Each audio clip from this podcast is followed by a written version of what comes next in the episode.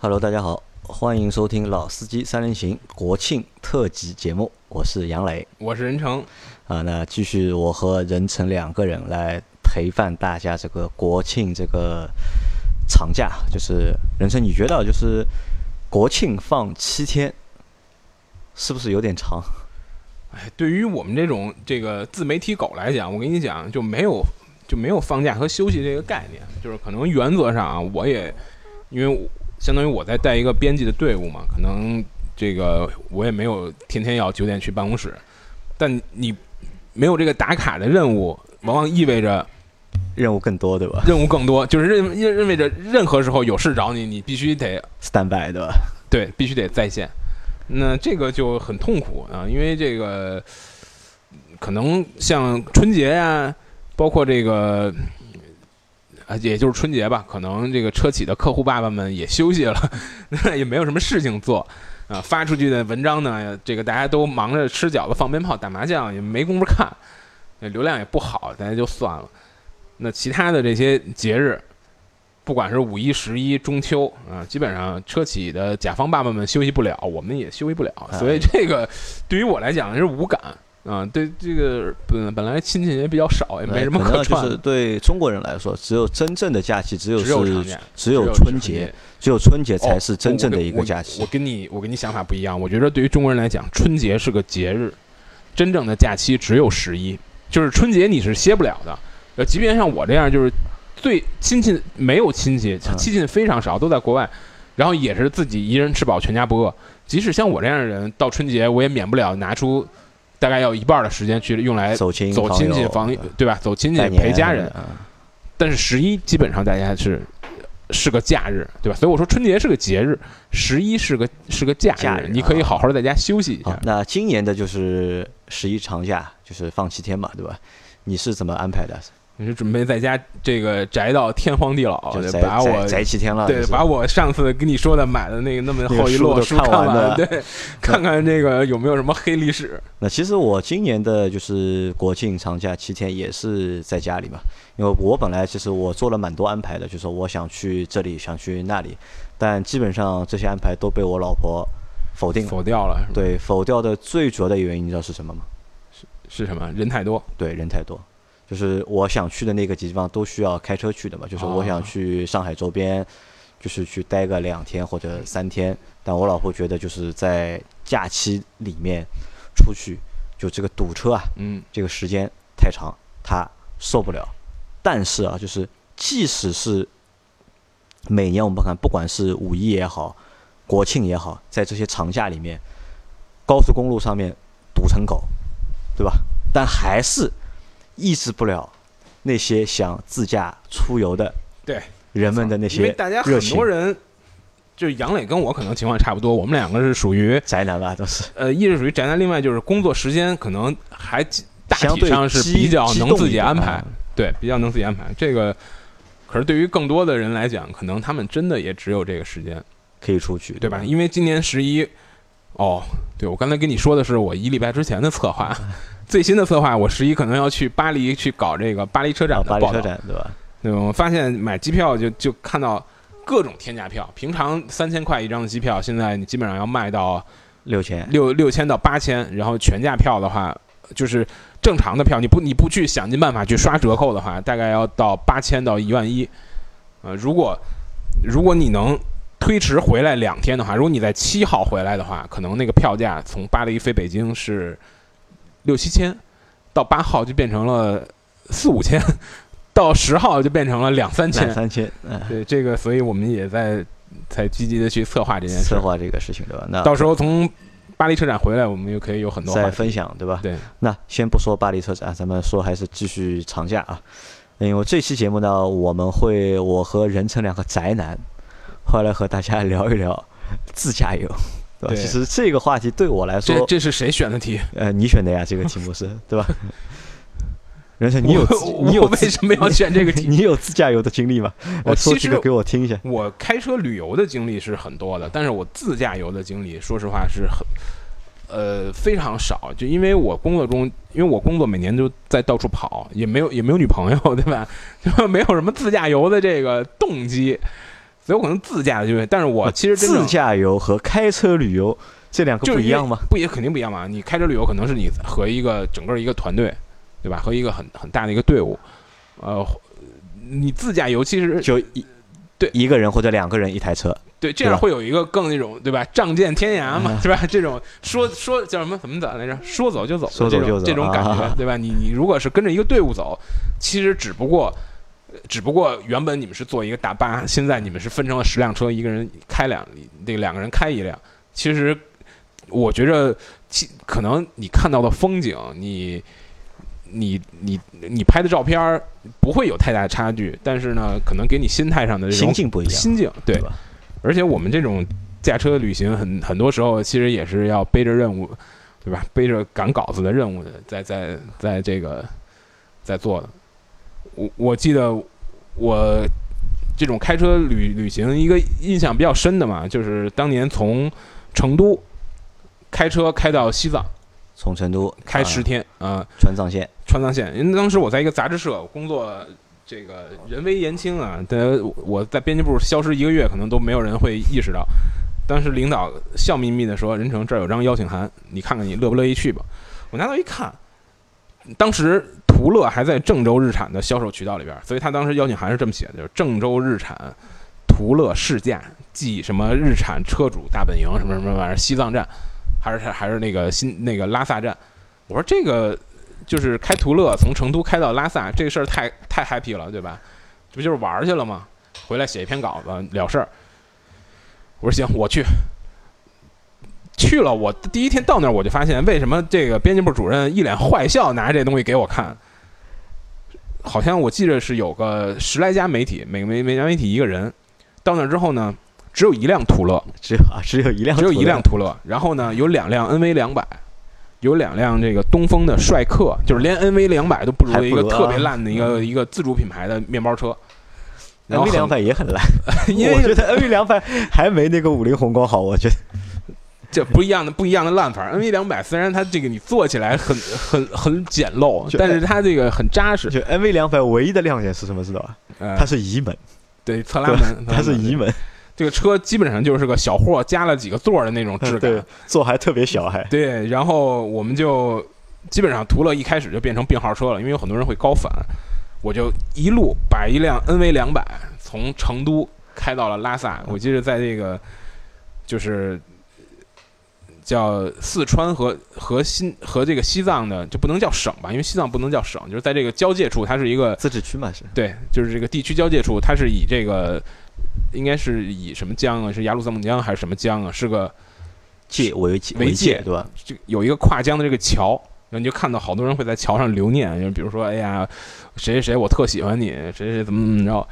但是我就我我也留一点吧，我就写一个，我我一定要按时交稿，拍下来给我的编辑部主任发过去。结果那篇稿子还是他妈拖延了。那这个这个过程就是其实你还可以再多写一篇，就是 MV 两百的，就是那个对，体验的那个稿。哦，其实那次开下来你会发现，NV 两百和那个帅克，就是你坐着的话，帅克的舒适性要好很多。就是因为帅克它基本上是一个，呃，努力把自己塑造成 MPV，虽然它底子还是个面包车，或者说还是个这种轻客。NV 两百是个扎扎实实的、没有伪装的轻客，对吧？这个商用车的痕迹很重，但是你真正开到这个西藏的很多高海拔地区的时候，你发现帅客两台都都不停的坏，就一会儿就着不了了吧，这个那个的。但是 NV 两百虽然已经动力就已经弱到，感觉就是当一个上坡旁边的那电动三轮车就随便超，你知道吗？就到这个程度，但是还是可以最终能开到珠峰大本营去，啊，颠了一路也没什么毛病。所以就是这个车还挺皮实的吧？那那台 途乐你开了多久？途乐还就是可能开了几几十公里吧。只是开了几十公里，对吧？对，这个是我非常非常传奇的一个试，或者说一个非常离奇的试驾的经历。我觉得可能不会不会现在不会再有车企做出这么奇怪的这个活动。拿着一个途乐的邀请，对吧？做的一个试驾游，写了一篇他妈的就是 NV 两百的 NV 那两百的这个体验稿体，验，对，很很很奇特。因为当时因为现在三幺八的国道又重新复就重新啊，重重新修了修过了修过了，啊，没有那么多的这种他们所谓叫翻江路，就是因为川藏线当时还是很多卡车要从那儿走，要去运往山里去运一些物资。那些卡车吨位很大嘛，它会把这个沥青都给时间久了就压坏了，然后一到雨季，这个就上面翻出来的都是泥。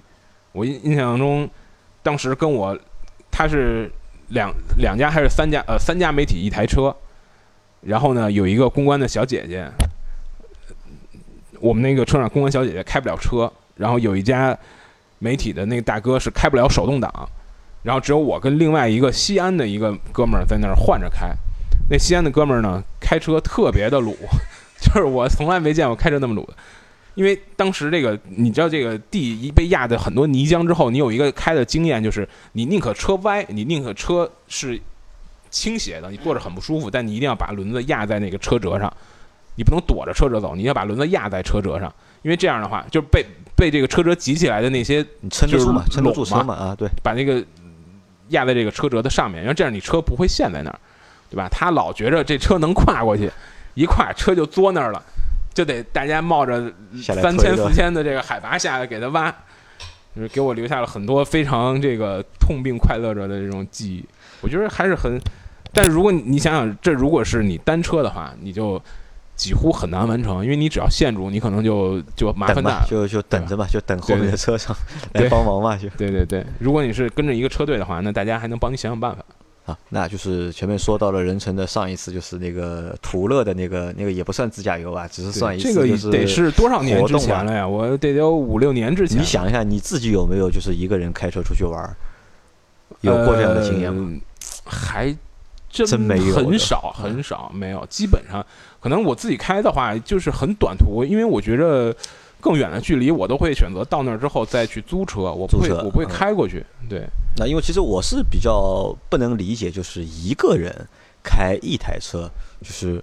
出去玩，我也不太能理解。因为我们的张波是经常就是他在哎，前几年就经常做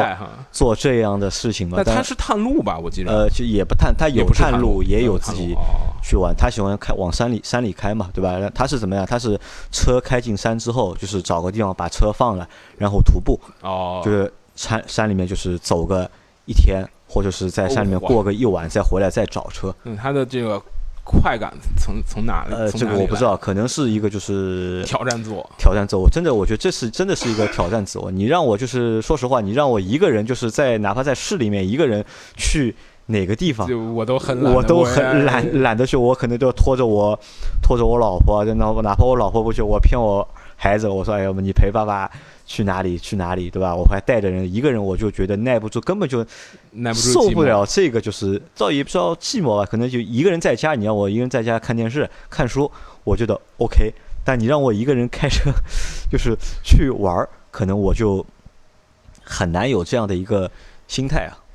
我也说实话不是特别能理解，不是。不过他这种他这种生活的方式，我感觉是不是更接近于外国人，接近于老外他们的这种玩法？因为我看经常有这个，有时候能碰到一些老外，真的就是一个人扛着一个恨不得比自己还高的一个包。就就来了，因为我家就住在这个因为很学校，原来我的学校就在这个北京的天坛公园边儿上，对吧？我就记着当时有一个老外问我 Subway 怎么走，，Subway 怎么走我就非常热情的给他指到这个赛百味去了。我后来想想，他可能是想去 地铁。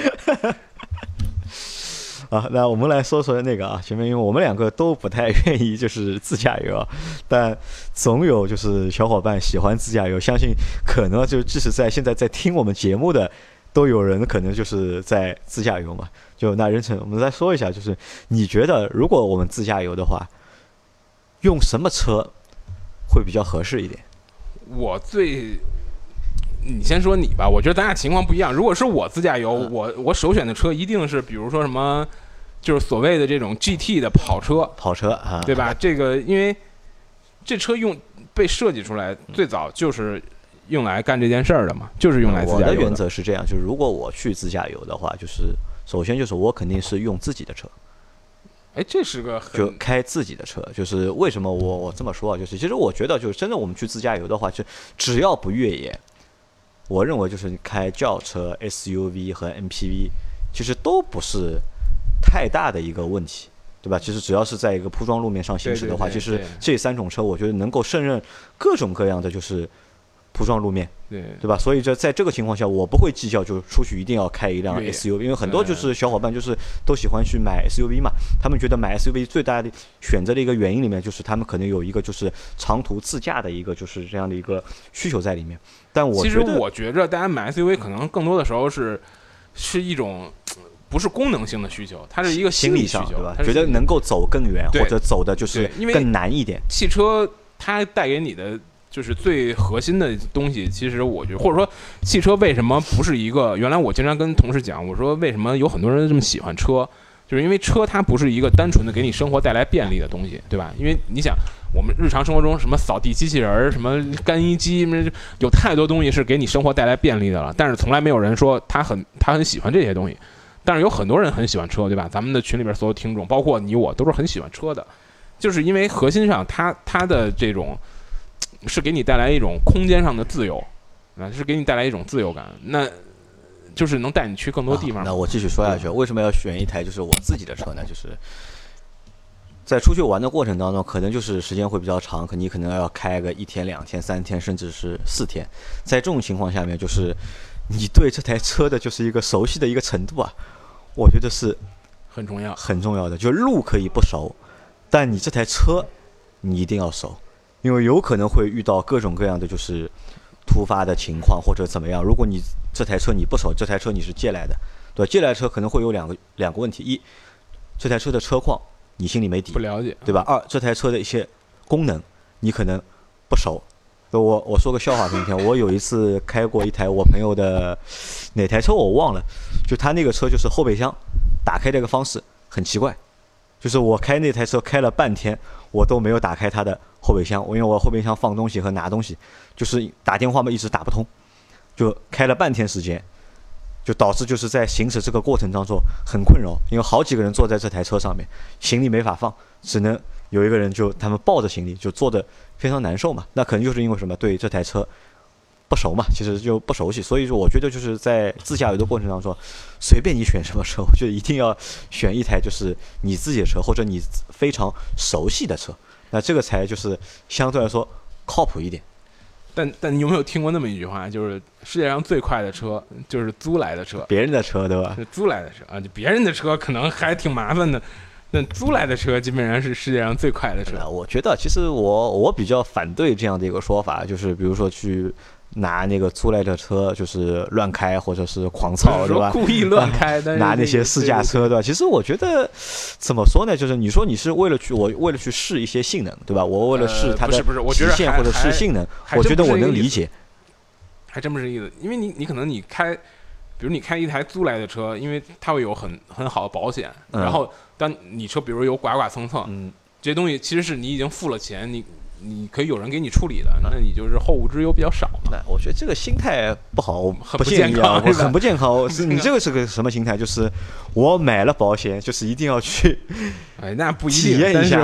对吧？但是我们为什么买保险？我们买保险就是因为怕出怕出事情嘛，所以才去买一个保险，对吧？其实你想，你真的如果拿借来的车，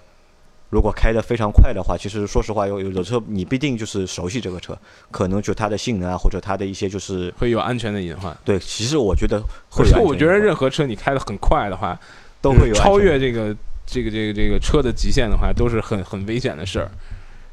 来来，任成你说，就是我前面说了嘛，就是我建议大家要选一台就是自己的车，对吧？或者自己熟悉的车去作为就是试驾的工具，然后是其实作为自驾的工具。那你觉得你有其？实我觉得你刚才说的一点很有意思，就是说你会你会不你不会介意这台车它到底是 MPV 或者是 SUV 或者是一个真正的越野车。其实这有一个判断的基础，你判断基础就是说你对你的这个行程，或者你你对你的这这一趟这个这个自驾会遇到哪些需求是有一个清晰的认识的。其实我我们在做媒体的过程中，有很多网友就会问说，哎，什么什么车怎么怎么样？就说我家用，我想买一台二十万的车，或者说，呃比如说名爵 HS，或者是嗯捷途 X 七零这台车怎么样？哎，这次试了没有啊？现在试过呃了，都试过了。这个，这那我们很怕回答这种问题，就是因为其实就像你刚才说，就就把你一次自驾游的对汽车的需求和你整个这个车的生命周期，你对它的需求其实是一样的。就如果你搞清楚你自己到底需要什么，那你再去选车，其实就很容易的。如果你就是我经常说的嘛，你你了解车容易，你了解这个想买车的人很难。你不知道他到底有什么需求，你不知道他所谓的家用到底指的是什么，对吧？你像我这绝对一人吃饱全家不饿也是家用，一个人也是家用，你一个人有两个小孩，有有有父母也是家用，嗯。所以这个其实就是不管是在自驾游选择一台车，还是说我们在准备去买一台车的时候，其实搞清楚需求，我觉得这真的是一个大家。往往忽略了的一个环节，那你就那你你就拿你自己吧。那其实就是我们也不考虑就是其他人，就是以你自己为例嘛。就是如果你你自驾游的话，你会选什么？呃，我唯一一次动过想要自己开车的去游览一下的这个念头，是在哪儿呢？是在台湾。就是当时我去参加一个这个宝马的经典车的活动，因为。呃，宝马他们想在大陆办这个活动很困难，因为大陆很难找到那么多宝马的老的车，就是它也不是真正老的车，就是那种所谓的 young timer，就是那个中，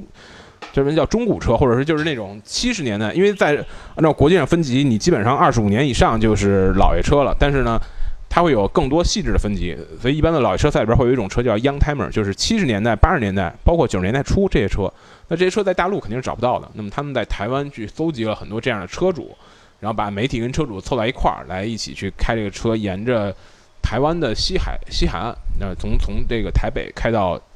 台湾最南的那个垦丁，就是台湾肯定是一个台湾，呃，就是大学生毕业旅行必去之地嘛，就是这个台湾那个明信片上都有那个灯塔呀什么什么，就我唯一动过国境之南，对吧？对，国境之南，我唯一动过这个，哎，你很反动啊！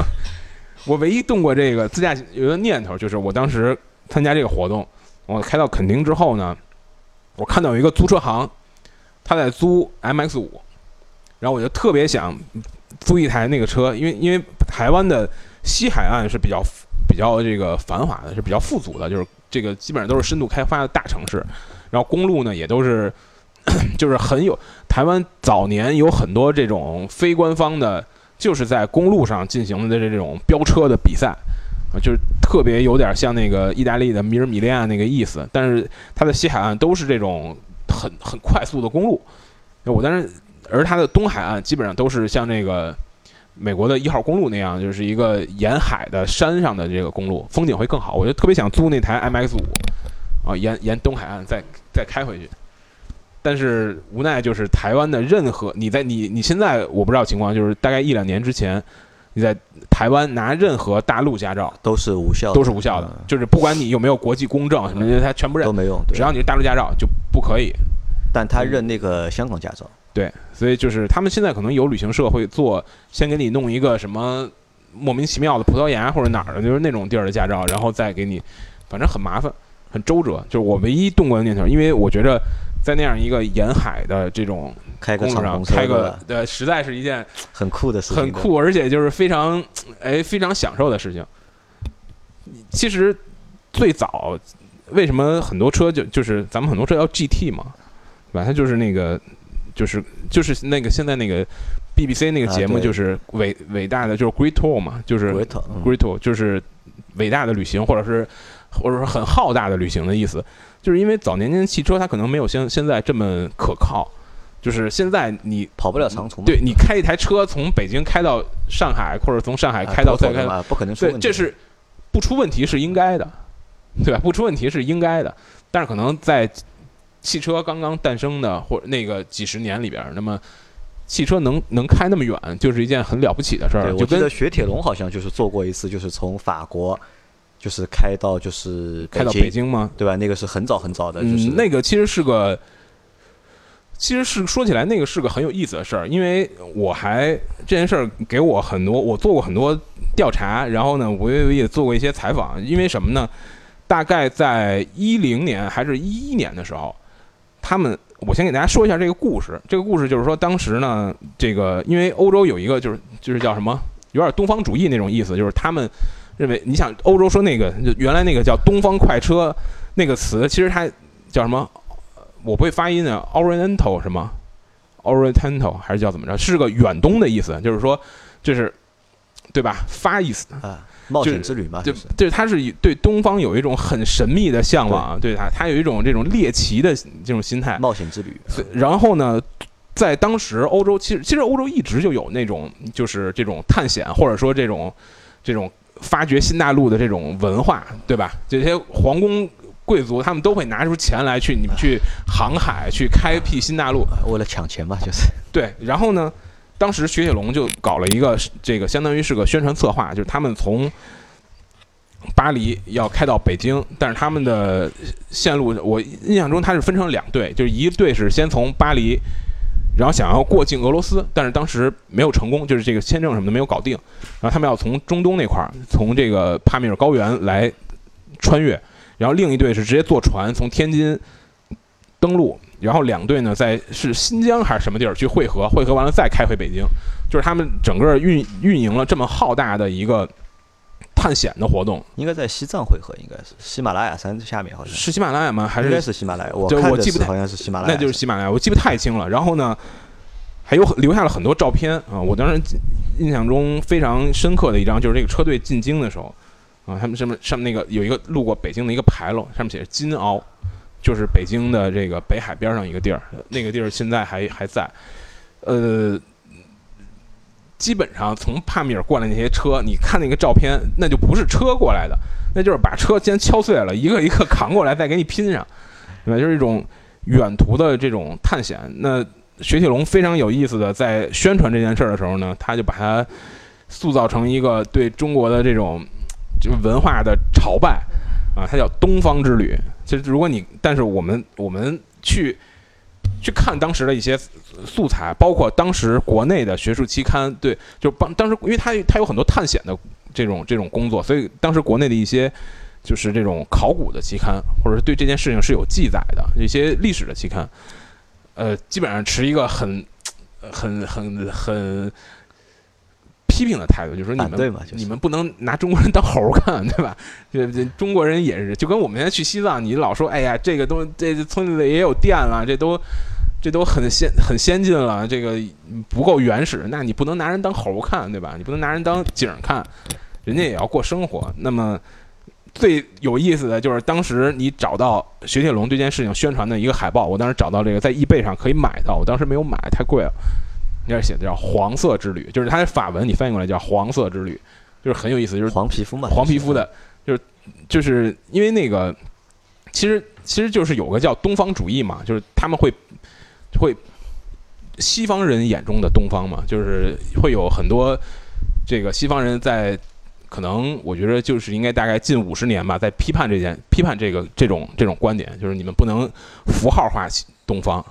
对吧？你不能把东方人看成一个。那种特有的，其实一样嘛，就是东方人也是符号化，对对，但但因为世界的主流语言是，就是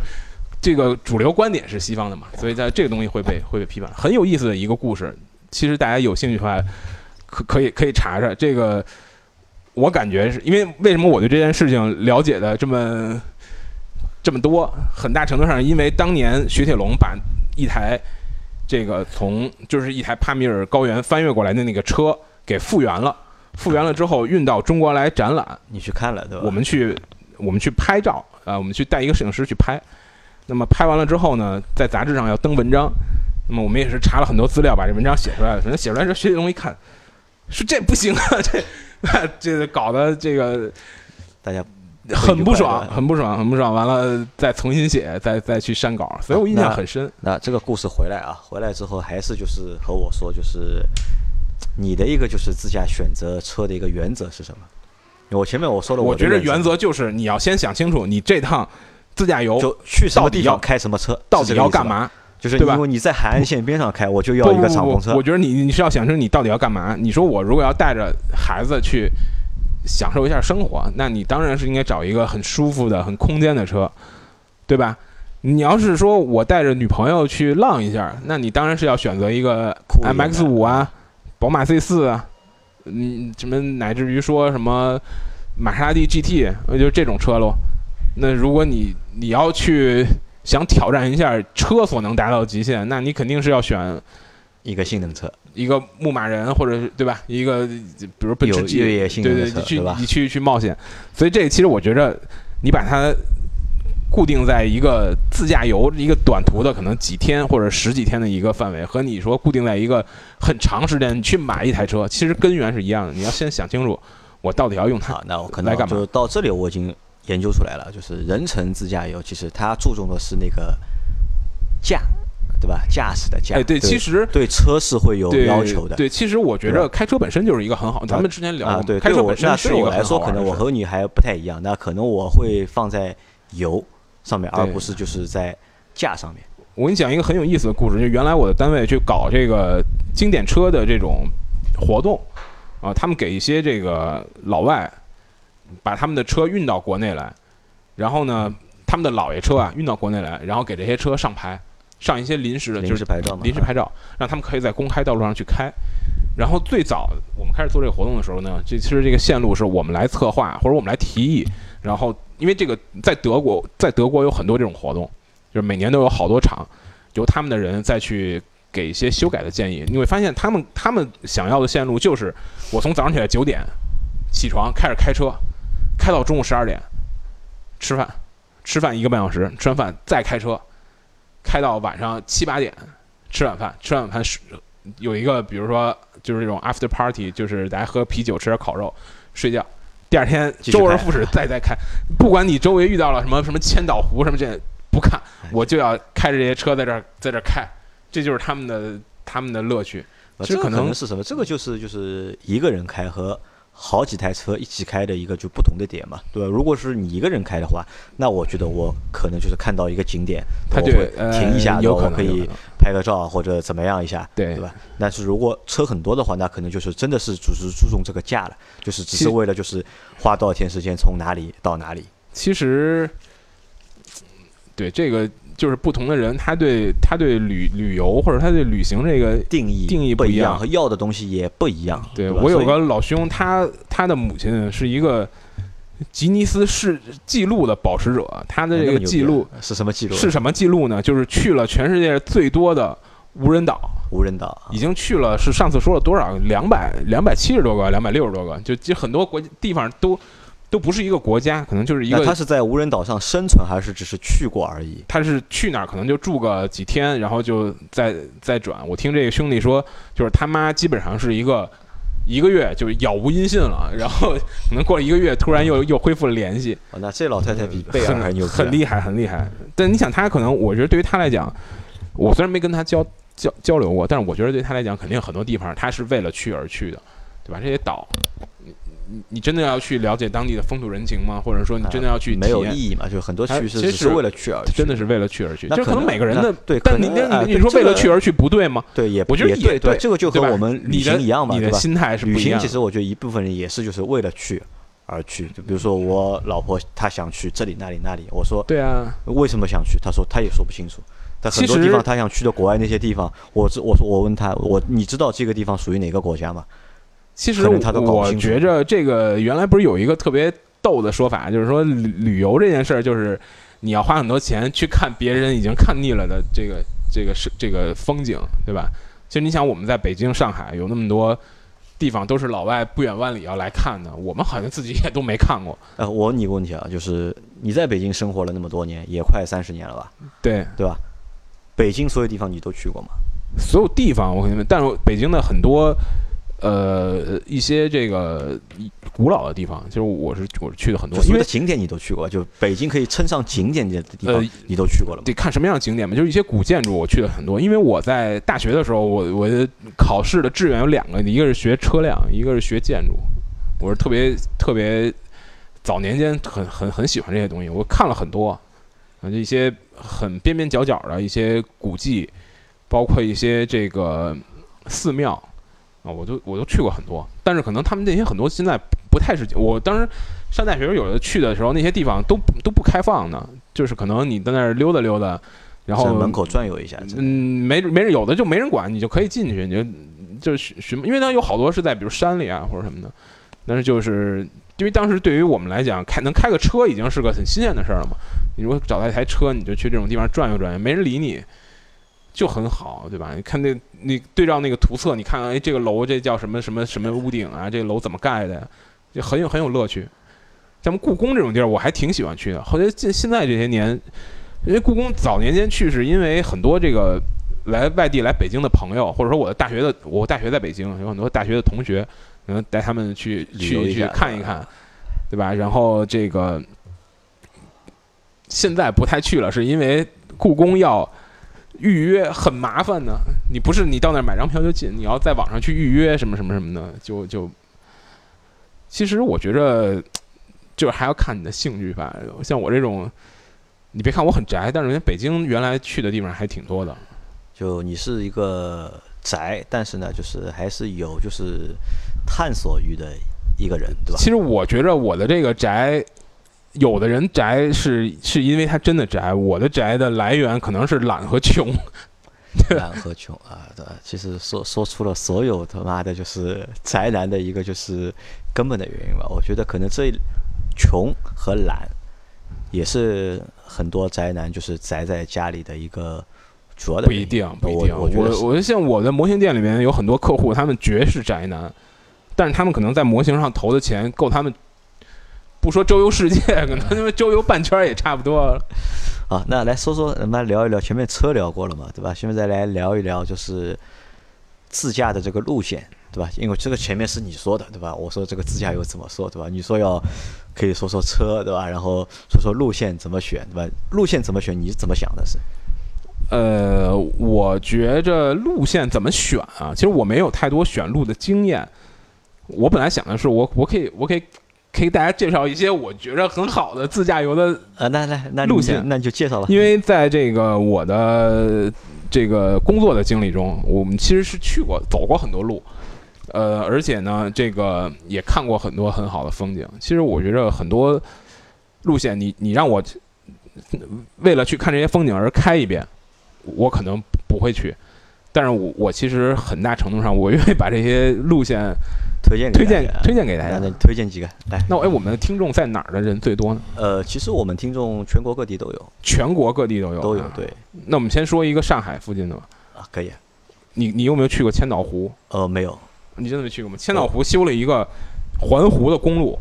修的公路非常好，就是给我感觉就是修的比赛道还要平那种，是一个开车看风景、吃好吃的东西。因为千岛湖当年我还在那儿这个留下了吃鱼头的这个美名，所以千岛湖的鱼头是一个非常著名的一个食物。而且也很贵。那这条线路怎么走？你建议一下。呃，就是从上海出发，然后嗯，走沪杭，沪杭，然后转到哪条高速？这个人搜一下。这个中间的高速没有太多，没有太多选择余地，啊，是可以直接走到千岛湖，然后你就去开这个环湖，大概有几十公里。就这个环风景非常好，可以开多久？一个小时最多了吧？你几十公里？呃，应应应该应该一个小时应该是回不来的，应该要要两三个小时。两三个小时。千岛湖很大的。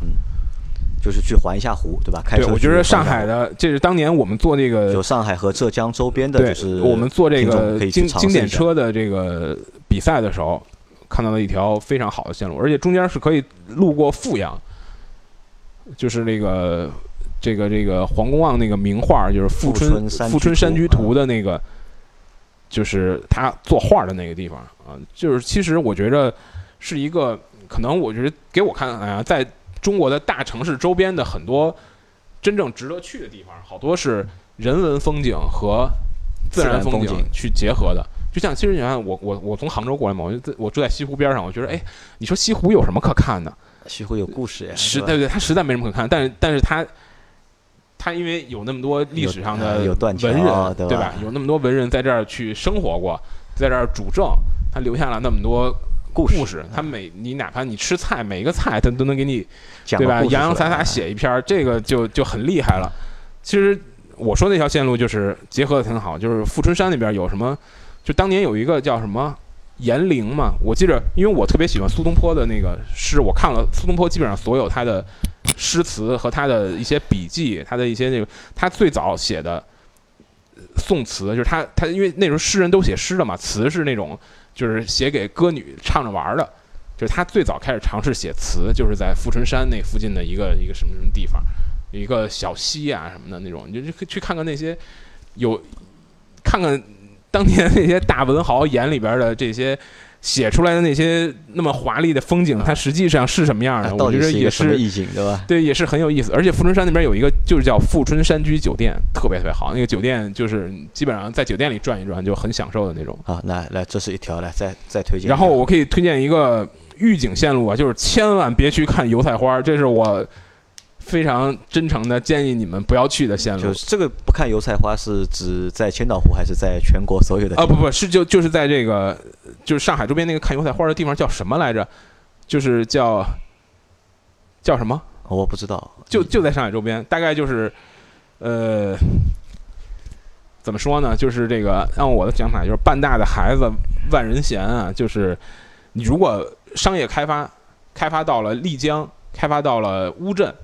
就是开发到这种程度，你会觉着 OK 的，就是因为你你就是身处在一个商业环境里，它开发的确实也就是很。很好很到位，就是你，你感觉你所有的这些衣食住行都是有非常好的服务带给你，这种体验是很好的。或者你要去一个特别没有开发没有开发的地方，你觉得它很，它很，它很原始，就讨厌那种就是开发了半吊子的那种地方，而且开发水平很低，就是这个，就是这个这个，呃，很该宰的宰了，也没有提供给你好的服务，就这个，而且风景基本上你到那儿发现，我全都是这种，我就不明白，你把一个菜地全都拔了，然后把它种上种成黄的花儿，这有什么？这这这这有什么？这有什么可看的吗？好，那这这个放放一边，来继续继续推荐。嗯，然后咱们该推荐哪儿了？呃，上海推荐哦，过了吗，我刚才想上海起来这婺源，千万不要去，这这绝对是一个啊现在让你。推荐我们要去的地方，就不要推荐嗯预警路预警线嘛。预警先不要，预警路线太多了，其实预警路线太多了嗯。那我们再推荐一个北京周边的吧啊，，北京周边就是北京周边现在有一个线路，这两年非常火，就是叫草原天路。呃，这个我们之前在呃，就是这个路是大概从北京出发，然后走八达岭高速，然后走到这个呃延庆，再往北一直到这个接近于内蒙的这个这块儿啊。它因为它在这儿这个石这呃石家庄边儿上，呃哦不不不，那不是石家庄，是哪儿来着？就是一从北京一直往北，然后走到往河北吧就往往河北方向啊对，走到这个附近，大概啊张家口边上，基本上是个就是冬奥会要在要在那儿搞，所以就变成一个非常热的旅游开发。咱们现在这个季节去那儿是个非常好的这个这个就是风景，因为它有很多的这种金黄色的这种这种应该是不知道是草甸还是什么玩意儿，不知道。总之就是一种风景很好，而且它那边是风力发电做的很很发展的很好，就是到处都是巨大的风车。啊，如果你特别好拍照的话，你到那儿是，它那个很很多路路旁的牌子，它要想给你塑造成一个美国的六十六号公路的那种感觉感觉啊，啊、然后就是如果你能在非假日去那儿开车的话，可以开的特别特别爽，而且一定要开一台性能好一点的车去，就是它的那个山路啊，是一个视野非常开阔的路。就是你你开山路，你可能最怕的就是前面是一盲弯儿，啊，对，你也不敢开快，对吧？其实你很你能把车开得很快，你不敢开。那它那个都是非常开阔的路，然后路面的条件也是跟赛道一样好，啊，这个路边的风景也非常好。我觉得北京周边的朋友，就这个是一个就是可以考虑特别好的地方，对吧？呃然后北京周边好像还有很多就是越野自驾的好的地方，对吧？越野自驾的地方比较大家比较去的多的就是一个叫老掌沟的地啊，方，老掌沟，对老，掌沟。我看但那个就是楼报告里面就是经常就是对对对对，像这个季节老掌沟还还可以去，但老掌沟可能再晚一点就会变得就会有有冰封了，或者是有就就上不去了。老掌沟是一个北京汽车媒体特别用于用于用于这个考验车辆越野性能能力的一个地方，因为老掌沟有一个很著名的地儿叫好汉坡，啊，对，有个坡就是你你如果这个基本上认为如果能从这儿爬上去，这个车就 OK，基本上越野能力就 OK 了。嗯，基本上得是个有四驱，而且四驱的这个就是这个不管是电子的插锁还是就是机械的锁，就是必须要是一个锁的性能、动力都比较强的车。才能上得去。啊，当当然你可以不走那坡，你可以从旁边绕绕去。对，我觉得这也是个不错的。但是老整沟老整沟基本上是一个没有太多很难老老少皆宜的地方，因为配套对吧？对，配套也很少，基本上就是就是考验一下车的性能。千岛呃不是那个草原天路周边有非常好的酒店，就是这个为冬奥准备的那些酒店，然后有这个你哪怕住在张家口也都是这个环境就是性价比。你到张家口发现哇，这个你用北京北京的消费水平到张家口，你就觉着到越南那个感觉，就是什么东西都好便宜啊，五星级酒店可能几百块。基本上在北京就是市中心如如家或者好一点七天的这个这个价格，很很有意思。好，那这条是北京的对吧？然后还有除了北京之外，还有别的线路可以选吗？有推荐的吗？我们可以推荐点儿什么国外的，或者是哎，国外也可以。你推荐再推荐一条国外的吧。我推荐一个我走过的和一个我特别想走的。好啊，好，台湾就不算了啊。台湾刚才说过了，就是呃这个沿它的东西海岸都都都非常好。西海岸就是米尔米利亚 开赛车的既视感，东海岸就是这个海滨的公路，而且有很多就上面绿岛啊，就因为可可能是不是那个很多。就因为我我小时候就有一个特别流行的歌叫《绿岛小夜曲》啊，绿对？就是关那个共共党的那个监狱就在绿岛嘛，就是就在那东海岸有也是也是这种人文和自然风光非常好的地儿。然后我我说一个我去过的特别好的这个风景，就是那个就是意大利有一个海岸线叫阿尔费里海岸线啊，它就是沿着意大利的西西海岸，就是地中海边上，基本上可能也叫怎么说，就是这个。最世界上最好的几个这个自驾游的线路之一啊，因为当时我们去参加一个玛莎拉蒂的活动，有幸走这条路，就是从意大利的西海岸一直最最多能走到一个叫卡布里岛，那个岛是当年就是二战的时候，啊，就所有的盟军的这个指挥中心就在那个地方，然后会有很多啊非常好的这种风景，但是那个地方就是我我觉得特。你你特别能感受到意大利人的那种对生活的这种特别容易满容易满足的，就是这种，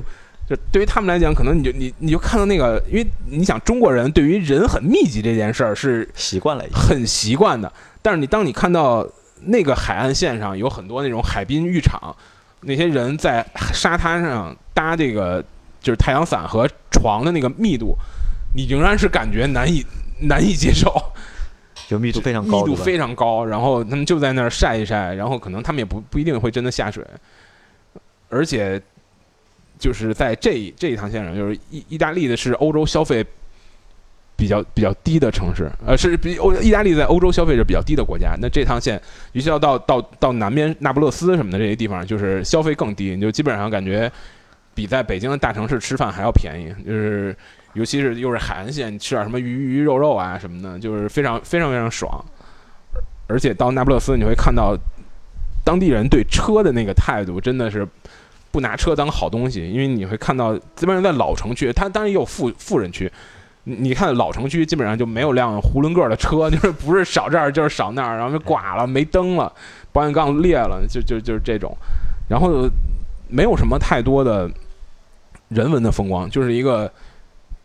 休闲保眼福的地方，就是一个休闲保眼福的地方。而且意大利的这个是感觉，你你如果跟一个长得稍微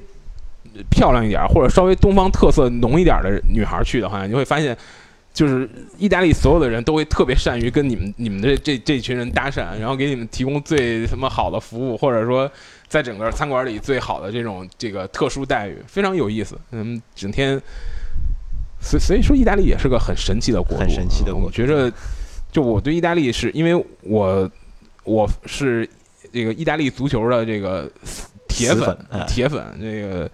就是我说这个国家，你看它的很多历史，包括它的一些有意思的东西，你就会觉得这个国家很有趣。就是踢足球像打仗，打仗像踢足球，这就是。这就很有很有意思的地方啊！那再再推荐一条，就是你想去的还没去过的。呃，我很特别，其实我特别想去的另外一条线路是一个特别俗的路，就是很多人肯定都已经去过了，但我一直这个非常想去国外的，国外的美国的，就是那个六号公路。对，就是为我为什么想去这个呢？其实根源上是是因为我看了两个，其实我原来早就因为凯迪拉克早年很多组织过很多六十六号公路的活动，我从来没有什么太多的兴趣啊，因为我总觉得这个东西符号化太太商业化了嘛，就是符号，它不是太商业化，就是它对，就像西藏一样啊，对，它符号化太强了之后，你会对它有一种反而没兴趣，对吧？有一种抵触，对吧？呃，你因为你因为每个人其实可能每个人都不愿意自己被符号化啊，对。对吧？所以当当这个旅游的景点符号化的这个程度太强了之后，这个你会你会有点抵触。但是我后来大概前两年，我看我看了两个书，让我觉得，或者我我是重温了一个，然后又看了一个新的，我觉得哎呀，这个地方要去一下。周老周老师去过那个地方，周老师去过，就是特别推荐大家看两个书，就是如果你是汽车迷，或者说你。你对汽车特别的热情，或者说对旅行特别特别热情，可强强烈推荐的两个书，一个是叫《在路上》，是美国的这个公路小说、公路电影的，可以说是精神领袖的这样的这样这样的这个这个这个这个小说，它拍成了电影。我记得在去年还是前年，超级碗的那个广告。就是奔驰给他们的那个最新的跑车，就是 G T G T R 敞篷，就 G T R r o s e r 就是奔驰的那个 G T 的 R 版的。因为你要这么说，它可能很像日产的敞篷车的一个广告，就是邀请的当年在路上那个电影的主演主演啊，就是你那个广告特别精彩。你开始看那个这个这个这个这个他们的。他们的这个这个这个，在酒馆里，都是一些什么哈雷摩托车呀，有一个这样的一个场景，对对，然后然后外面过来一个很瘦弱的老头儿，然后就那个看，发现 这个酒馆里都是那种老黑的。那个广告我看过，对吧？很很有意思。这个电影也啊，这跟我说那个小说还不是还不是同一个，不是同一个，就是骑就是骑哈雷的公路片的一个。我说的在路上那本小说是一个。精神领袖，这个电影《骑哈雷》这电影基本上是一个可以落到实处的，让你有一个很直接的直接的这种感受的体验，对对对对。然后还有一本我特别特别的，就是我看了，我是看了后面这本书之后，因为在路上是一个很老的小说，我早在可能上大学的时候我就看过，但是呢，当时看完就没什么意思嘛，就是一帮一帮傻逼孩子出去作了一圈嘛，就用北京话讲，对吧？就是浪了一圈，最后还都平平安安回家了。那个哈雷那电影，最后俩人，俩人死路上对俩人全死路上，俩人吸粉儿，然后吸贩毒，把那个毒品换来的钱独自藏在那个摩托车油箱里，然后最后莫名其妙遇在路上遇到什么各种，就是那种群居群交的那种那种那种那种那种据点儿，然后乱七八糟的，很很迷幻那个电影拍的，然后最后也都死路上，然后但是当时我看没有什么感觉，但我我去年前年看了一个叫这个。禅语摩托车维修艺术，非常好看的一本小说，也是写的这个就是横穿美国的这条这条公路。他是一个自闭症哲学家写的啊，他的对，但是他跟他跟那个在路上那种就是特别青春洋溢的那个感觉不一样，还不太一样。因为这自闭症哲学家是带着他家小孩儿和一个这个另一对夫妇在走这条路。然后这哥们儿应该是骑一个本田的老的 CBR 摩托车，然后那个他的那个夫妇的那个同伙是骑一个最新的宝马的一个摩托车，他在技术这他把他把这个整个的路程和一些最基础的哲学的思想，就用非常对非常用通俗的语言给你介绍进去，你会觉得非常有意思，所以可以推荐给我是看了这两个之后，然后我到国外的有一个网站上去搜。就是有人去走这条路，然后去找到他们当时描述的很多场景，你觉得哎，这个真的还值得？它不是一个你想象中的符号那么简单，而是一个它很丰富的一条路，有公有故事嘛？它呃，对它就是它的。他的故事是很丰富的，并不是简单的你你多元的功夫，对，它是一个有多元的一个故事在里面，有不同的人群，对吧？就是有不同的故事在里面，所以正好就是你之前看那些故事不吸引你，对你后面看那些故事，你之前之前看那些故事也很吸引你，很吸引你，但是呢，它太符号化了，你会觉得有点没意思，就讲的太多了。当你看到它的另一面之后，你会觉得，哎，这个让你。别有洞天，是吧？我觉得这个路还是值得大家走一走。走之前可以看看这两本书，可以看看那些美国的非常经典的公路片儿。啊，好，那节目已经做了四十哦五十分钟了，这期节目有点长啊，就是反正到这里节目也差不多了，反正我们总结一下，就是自驾游嘛，对吧？不管是出于何啊，也不叫出于啊，就是应该不是论出于何种目的对，每个人自驾游都有不同的目的，对吧？那我们可以根据我们不同的目的，对吧？或者不同的想法对，去配不同的路线、和不同的车不同的车和不同的这个人旅伴儿，啊，对对吧？？只要反正就是开心对，就好，对吧？就是即使我们这种宅男，好了好了，我们这个不用不用再圆了，我们已经没有办法改变这期节目又是一期尬聊的 这个现实啊，不是我，我觉得不是，其实是这样。我觉得即使我们两个人是宅男，但在宅男的心中，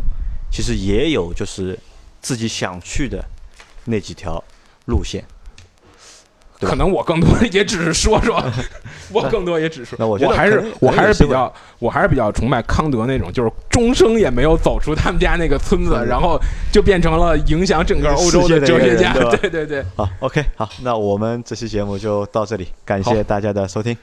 拜拜。下期接着尬聊。